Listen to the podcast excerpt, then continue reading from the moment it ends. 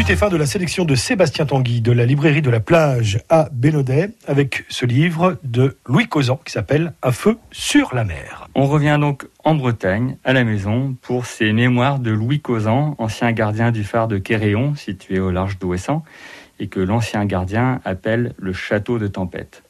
Louis Causan y a été l'un des gardiens de 1967 à son départ en retraite. Il connaît donc les moindres recoins de ce phare et de ce bout d'océan, toutes les affres inhérentes à ce métier aujourd'hui disparues, puisque tous les phares sont désormais automatisés.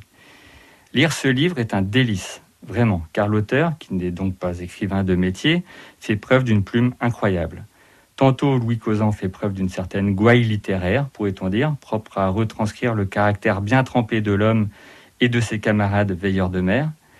D'autres passages du livre sont en revanche particulièrement touchants lorsqu'il décrit notamment l'amour de son métier, l'honneur qu'était celui des gardiens de phare de payer du prix de la solitude leur dévouement au service des gens de mer.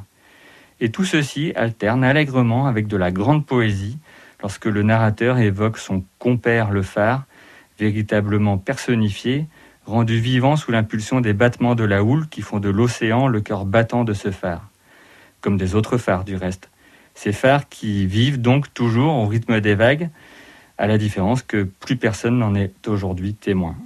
Un feu sur la mer de Louis Causan, cette édition Pocket. France